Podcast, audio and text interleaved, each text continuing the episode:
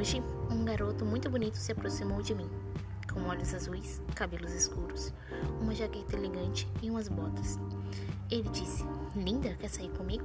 Educadamente respondi que era casada. Ele disse que estava disposto a esperar que meu marido morresse. Depois disso, uma mulher se aproximou, pegou meu futuro marido bebê nos braços e se desculpou.